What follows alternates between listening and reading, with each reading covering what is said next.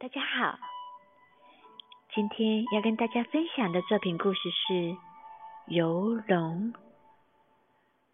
龙的形象历年来有不同的说法，而根据《说文解字》的记载，说龙的样子是披鳞的长虫，可明可暗，可大可小，亦可长可短。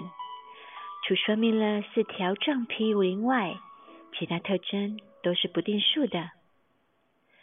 至于《广雅释离》中则提到，龙分为四种：有鳞者称为蛟龙，有翼者称为应龙，有角者称为虬龙，无角者称为离龙。东汉学者王府就认为，龙具有兔眼、鹿角、牛嘴。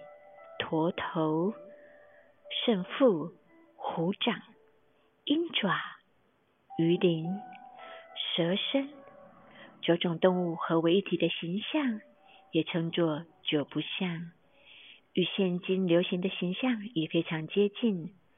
然而，又有一称，龙具有虾眼、鹿角、牛鼻、狗嘴、捻须。